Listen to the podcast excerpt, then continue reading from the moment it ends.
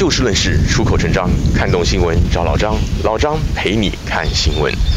老张现在人还是在台北，今天要谈的话题也是出自于台湾的新闻，但内容绝对也跟美国乃至于全球华人有关。而老张也要再一次的跟您说声抱歉，因为出门在外，场地器材有限，所以没法像以前在湾区录影的节目一样，为您安插很多相关的新料新闻的资料画面。另外，这个灯光啊什么都不是很好，也请您要多多的包涵。话说这个国民党革命实就实践研究院的院长台北市议员罗志强啊，他最近接连杠上了台湾事实查核中心，说他们是蟑螂的同路人，而且还引发了很多年轻网友的呼应，这到底是怎么回事呢？这个罗志强，他是国民党政治人物当中最有网络战斗力的悍将，他的脸书粉专拥有超过一百一十五万粉丝，在蓝营甚至全台湾的政治人物当中都算是相当多的。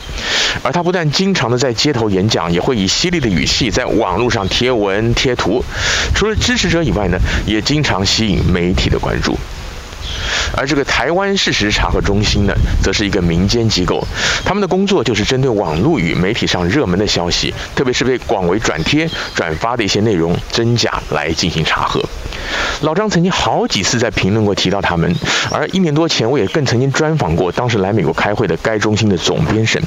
如果您有兴趣了解的话呢，您可以上我们优视频道的 YouTube 优视新闻现场直击这个节目来收看这一集的专访。自从网络盛行在我们每一个人的日常生活之后，许多真假难辨的信息透过电子邮件，乃至于后来新兴的社群网站以及社交媒体手机的 App，得以快速的发散、广为流传，对社会民生乃至于政治都有极大的影响。而各国也相继出现了事实查核这样的非政府组织，这些民间团体透过强大的网络资料比对、搜寻的技术，结合了传统的新闻采访查证的手段，针对热门转载的消息加以查核厘清，而国际。期间也出现了事实查核的相关国际组织，还有认证。台湾事实查核中心呢，就是得到国际认证的一个团体。他们前一阵子也正式转型成为一个基金会，进一步的运作。好，回到今天的话题。罗志强杠上台湾事实查核中心的直接原因啊，是因为在五月下旬，该中心发布了一则查核报告，表示网络上传说的教育部网站公告，全国各级学校自一百一十年五月十九年号起到六月十八号止，因应疫情停课居家线上学习，这是错误消息。而经过该中心的查证啊，那个网页是个假网页。而同样的消息稍早被民进党立委王定宇揭露，并表示说这个假网站是一个发布错误信息的。但许多的网络乡民就是热心网友，他们就上网去查，可是都没有人看到过这个假网站。王定宇则表示说啊，这个网站还在测试中。而这个台湾事实查核中心的报告呢，则是晚了好几天才发，因此就被网友质疑说，王定宇他是怎么知道有个测试中的假网站？而这个事实查核中心又是从哪儿看到的呢？这个报告已经晚了好几天，话题都已经发酵了，这种事后诸葛还有什么用？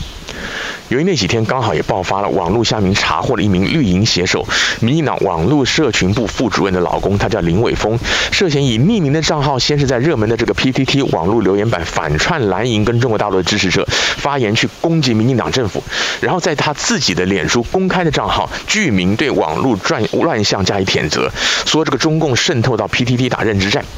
因为 P D E 的使用者多数是年轻的网络重重度使用者，因此他们就自发性的去查，结果意外的就揪出了这个自导自演的林伟峰。大家对他这种的反串的做法都很不耻，于是就称他这种人是蟑螂。而罗志强呢，一方面他长期的代表蓝营在网络上孤军奋战，对于类似的网军行为是深恶痛绝。而教育部的假网站事件，外界又直指这个台湾事实查核中心跟王定宇涉嫌自编自导自演，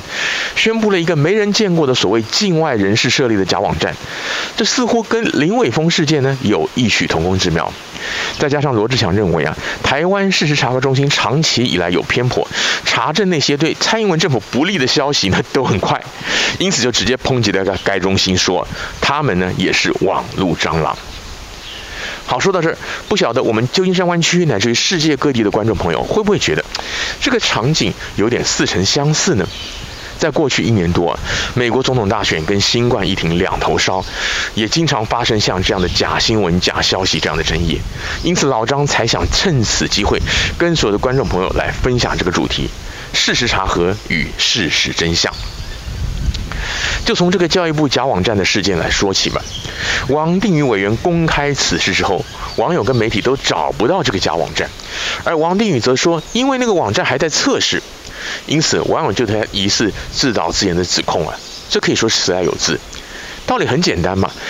当然，王定宇他的确有可能在偶然的情况下看到这个网站，而这个假网站后来基于某些原因又很快的撤掉了，所以社会大众都来不及看到。但假如他不是始作俑者，或者说他跟做网站的人有某种关联的话，他又怎么会预先知道啊？这个还没上线的假网站是所谓的测试版？由于这个假网站事件已经由刑事警察局负责在侦办了，因此啊，这方面呢，我们就可以静观其变。至于对台湾事实查核中心的相同的指控啊，老张个人觉得就薄弱的多了。首先要知道的是，所谓的事实查核，就是在事发之后，而且已经成为热门话题、形成争议之后，才会针对相关的说法去查证。因此，报告自然不可能太快。其次，就像前面提到的，王定宇他有可能是偶然看到这个假网页，事实查核中心当然也有可能偶然看到。我们不能说这个 PTT 留言板的网友或者媒体记者没人看到过，就说这个网页一定没有出现过。此外，如果仔细去阅读该中心的查核报告全文的话，就可以发现呢，他们查证的过程其实相当的严谨完整。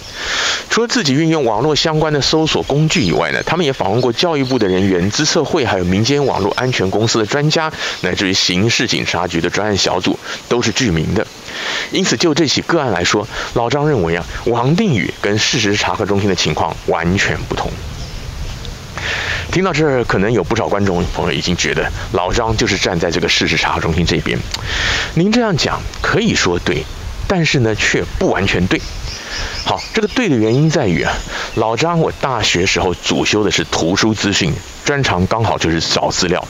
同时我也长期观察他们的查核报告，就是他们以一个民间非营利机构来讲，能做到这样已经非常不容易，得到国际事实查核组织的认证，真的可以说是名不虚传。而说不全对的原因呢，就跟这个罗志强的指控有关了。他们的取材，也就是哪些事情要查证，哪些事情选择不查证，到底会不会让外界产生质疑？经常看老张节目或者文章，乃至于听过老张在一些演讲或讲座当中谈到新闻制作的朋友，应该都会有印象。老张每次开宗明义就会说：“所谓完全公正客观的新闻根本不存在。”原因很简单，新闻事件是客观事实，但是报道者却是从主观的角度来认定。不要说什么新闻采访写作技巧或者什么平衡报道了，打从一开始，对于一件事件到底有没有重要到值得报道的价值，就已经是属于很主观的判断了。这样的取舍有可能是基于编采主管或记者对事件重要性的个人观感，也有可能是考量本身采访报道的人力物力，当然也有可能就是基于主管或者媒体本身的理念跟立场。老张个人没有长期而全面的去统计这个台湾事实查核中心的各项报告，也不知道罗志强议员他有没有做过这样的研究。不过从我个人粗浅的印象当中啊，该中心在牵涉到政府的一些热门议题的查核报告方面，感觉上似乎还真的以对这个民进党政府有利者居多。关于这一点，老张觉得外界充其量只能从该中心的发起人与主要的成员名单当中去推敲是不是有特定政党的色彩，但是说他们是绿营的侧翼甚至网络蟑螂呢，就太严重了，因为他们或许真的有意无意选择性的查核，甚至只发布对民进党政府有利的报告，但只要他们的报告本身是严谨而且正确的，没有扭曲单一事实、颠倒黑白。那么他们就已经完成了这个事实查核的基本任务，跟那些指鹿为马、颠倒是非的网军，乃至于用夸张的标题与未经查证的暧昧言辞，甚至假新闻来误导读者观众的媒体呢，本质上还是不一样的。换句话说，当我们看待这类的事实查核报告的时候，应该要把焦点集中在他们查核的经过，以及他们所查证的这个单一事件的本身是真是假。但是我们不应该也不能够期待这样的事实查核机构可以提供我们对整个事件、整个局势、整个 picture 的公正的判断。好比说，该中心在三十号就发布了一篇报告，提到网络传闻说，在莫德纳疫苗的美国的网站找不到这一次台湾输入的这批疫苗的资料。而该中心呢，就去找出了台湾输入疫苗的批号，还有美国网站的相关说明资料之后，提到网友说的那个网站只能提供在美国施打的莫德纳疫苗的查询，所以台湾取得的莫德纳疫苗是国外用的，就不适用了。像这样的报告，就是很明确的针对台湾引进的疫苗批号这个单一事件来查核，而不应该被视为该中心替政府的这一批疫苗乃至于整个疫苗政策来背书。当然，说到这个例子，相信一定也有观众朋友，您马上反应：最近不是也在炒这个上海复兴代理的辉瑞 BNT 疫苗是不是中国大陆制造的吗？这个台湾事实查核中心为什么不去查一查呢？关于这一点，老张只能说我不在那儿工作，无从得知他们的取舍考量。